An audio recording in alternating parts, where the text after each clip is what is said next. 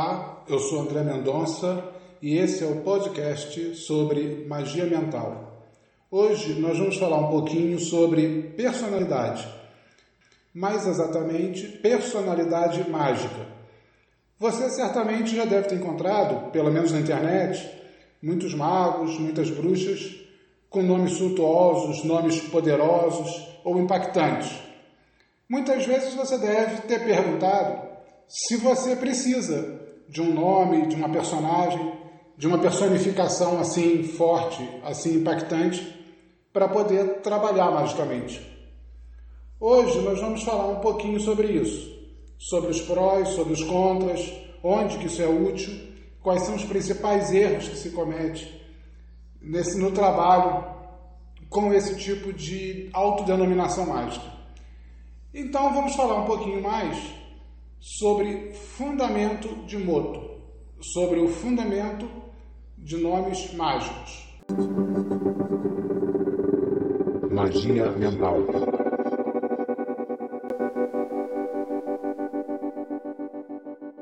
Nomes mágicos. Esse assunto ele está diretamente ligado à personalidade mágica. É possível se trabalhar, ser um magista, sem ter um nome mágico?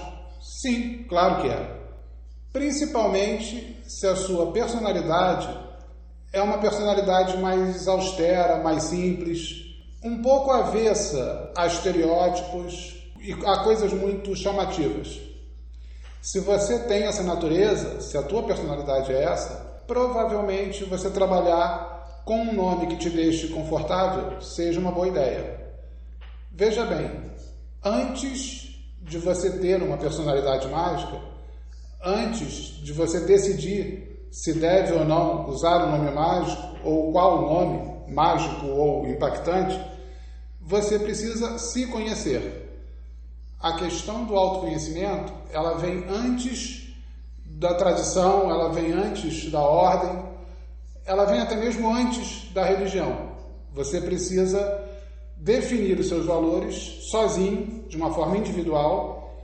Então, se você é uma pessoa que gosta de um visual extravagante, de roupas extravagantes, se você é uma pessoa expansiva, aquela pessoa que se sente confortável em chamar a atenção, em ser o centro das atenções, então você tem uma personalidade um pouco mais expansiva, um pouco mais pública. Se você já é uma pessoa que não se sente confortável com uma roupa que chame um pouco mais de atenção, que tenha alguns detalhes a mais, se você não gosta de ser o centro das atenções, se você prefere trabalhar as suas ideias de uma forma um pouco mais isolada e às vezes até prefere que uma outra pessoa exponha as suas ideias publicamente, por exemplo, como no teatro, tem pessoas que são muito mais, se sentem muito mais confortáveis em escrever para que atores apresentem o texto sob a luz do palco, e existem pessoas que preferem ser esses atores sob essas luzes do palco. Esse conhecimento é muito importante. Quando você tem uma boa formação, quando você tem uma boa consciência dessa sua natureza, fica muito mais fácil você decidir se deve ou não, qual utilizar ou mesmo que nome escolher. Magia mental.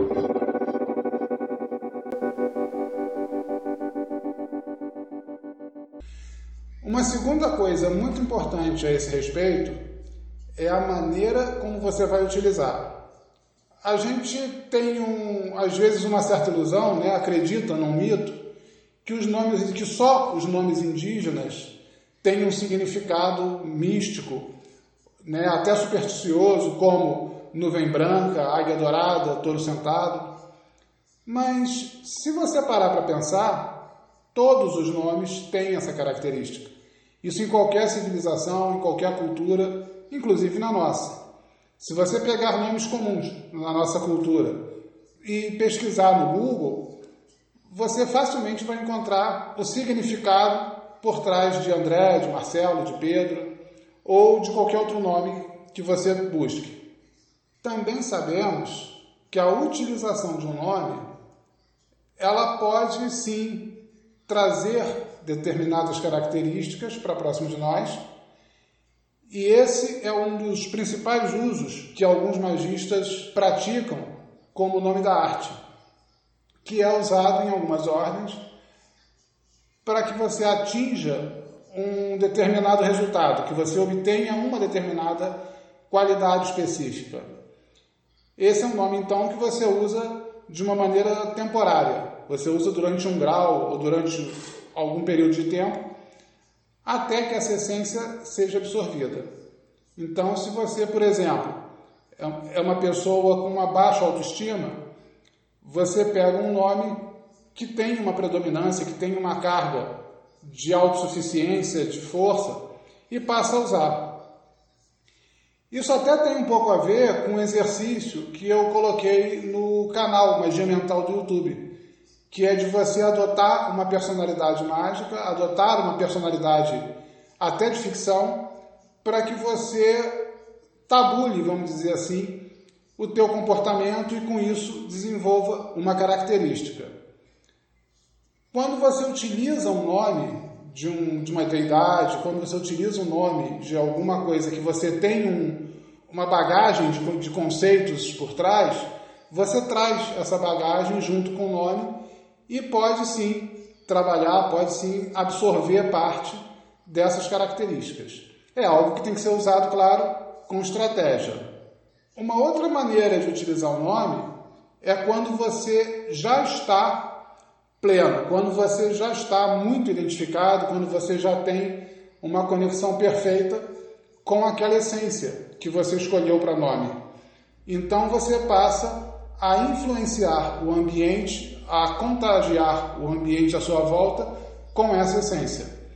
Então, por exemplo, se você assume um nome de uma deidade que tem uma carga, que tem uma essência de agressividade, de combate muito forte, uma vez que você esteja usando esse nome, esteja vestido com essa personalidade, com essa que você tenha aplicado em si essa configuração, você se torna essa energia, você se torna um pouco essa essência, você fica um pouco mais energizado, e isso não é necessariamente ruim. Por exemplo, nesse caso mesmo, se você faz isso para ir a um ambiente onde a maioria das pessoas sofrem predominantemente de depressão, de apatia, um hospital talvez, ou um, uma sessão de tratamento, quando você entra com essa energia, você irradia um pouco de motivação, você irradia um pouco de força para essas pessoas. Claro que você não vai fazer essas pessoas pularem de deprimidas para estressadas, não tem como. O que vai acontecer é que ela de deprimida vai sentir, vai receber parte dessa energia e vai receber algum tipo de motivação, de ânimo, e talvez seja o suficiente para que ela se alimente, para que ela comece a tomar as primeiras medidas para resolver o próprio problema. E de mesmo modo, se você tem uma roupagem, se você tem um nome, se você tem um, uma configuração introspectiva, tranquila, pacífica, e você entra num ambiente onde as pessoas estão muito tensas, estão muito hostis, estão muito agressivas, estão muito ansiosas, você consegue irradiar essa tranquilidade e você percebe que as pessoas, nesse caso, dão uma desacelerada. É mais ou menos aquele princípio da água quente e água fria. Você não vai transformar o ambiente, a menos que você seja uma pessoa com muito poder, mas você não vai provavelmente conseguir transformar um ambiente num templo budista. Mas ao fazer isso, você vai perceber que é como se você tivesse uma panela de água fervendo, que quando você chegou, foi como colocar um copo de água gelada dentro. Aquela fervura aplana, e se você parar de atuar, ou mesmo se você sair, você sabe que aquele calor vai continuar e, e as tensões vão voltar a ferver. Mas é uma forma, é um, é um tipo de aplicação que você pode sim utilizar a, a princípio a partir de uma boa escolha de um nome mágico. Magia mental.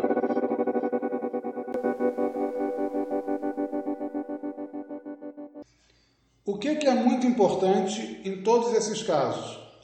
Que o uso dessa personagem seja sempre temporário. Que você só utilize quando aquilo for útil. Por exemplo, eu vou dar aqui o meu exemplo.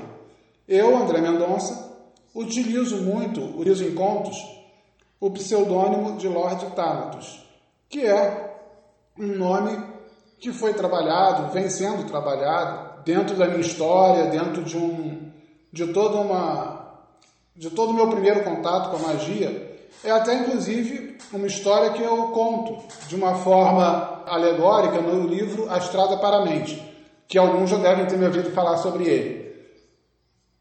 Então, Thanatos, sendo a personificação da morte na mitologia grega, ele tem toda aquela carga dessa egrégora.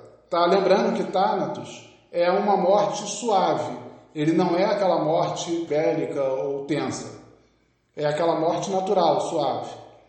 Quando eu tenho que fazer o lançamento de um livro, quando eu tenho que fazer um ritual, quando eu tenho que apresentar uma palestra ou um evento, onde eu preciso utilizar essa postura mental, porque isso enriquece, porque isso de alguma forma ilustra bem o conteúdo. Eu tenho determinados paramentos, determinados adereços que eu utilizo que fazem com que eu me torne Lord Thanatos e então eu faço a prática que eu tenho que fazer, eu faço a apresentação que eu tenho que fazer, ou, ou seja, o que for, e quando termina eu retiro a roupa, retiro esses paramentos e me dispo dessa personalidade, voltando a ser André Mendonça. Isso é um dos pontos mais importantes nessas práticas com nomes mágicos. Porque por mais que você tenha uma identidade muito forte com uma egrégora, com uma deidade, você deve lembrar que você não é 100% essa egrégora. O próprio conceito de egrégora, ele está ligado a afinidades em um assunto. Por exemplo, no caso das, da egrégora da torcida do Flamengo, o ponto comum é torcer pelo Flamengo. Mas isso não impede que ali dentro alguns gostem de rock, alguns gostem de samba, alguns gostam de música sertaneja. Então, existe uma afinidade com a egrégora no quesito futebol, mas as individualidades permanecem valendo. Duas pessoas podem ser flamenguistas e roqueiros e votarem em partidos de ideologias opostas, por exemplo.